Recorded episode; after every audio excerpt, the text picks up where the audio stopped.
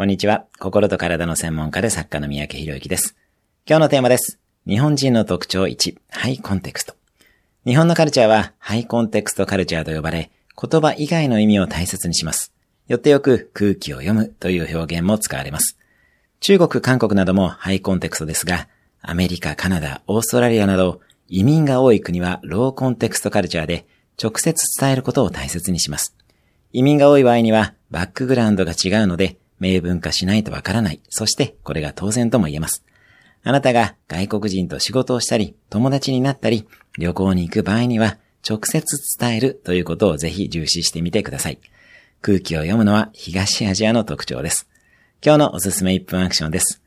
伝えようか迷ったことを思い切って相手のために伝えてみる。今日も素敵な一日をお過ごしください。登録、シェア、いいねなどいただけると嬉しいです。